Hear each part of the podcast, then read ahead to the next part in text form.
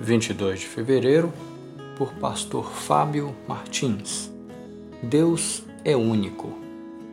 Ouça Israel, o Senhor, o nosso Deus, é o único Senhor.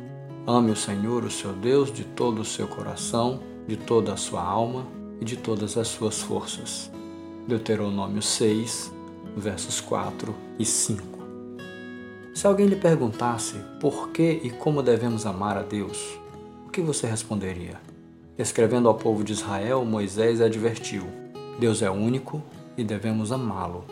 Devemos amá-lo por causa da sua singularidade. Eis o porquê. Essa é uma exortação ao ouvinte. Deus é único. O registro de que ele é único aparece por cerca de 800 vezes no Antigo Testamento. O Novo endossa essa ideia. Para nós, porém, há um único Deus, um só Senhor, Jesus Cristo. 1 Coríntios 8, 6. O problema é que o homem caído e em estado de pecado cria para si deuses. A eles devota sua vida, recursos e talentos. Contrários a estas práticas, devemos nos voltar para o Senhor e fazer dele o nosso único Deus, definitivamente. Devemos amar a Deus observando a integralidade. Eis o como, com todo o coração, alma e força. O amor integral é aquele que não sofreu diminuição ou restrição. Ele é total e completo.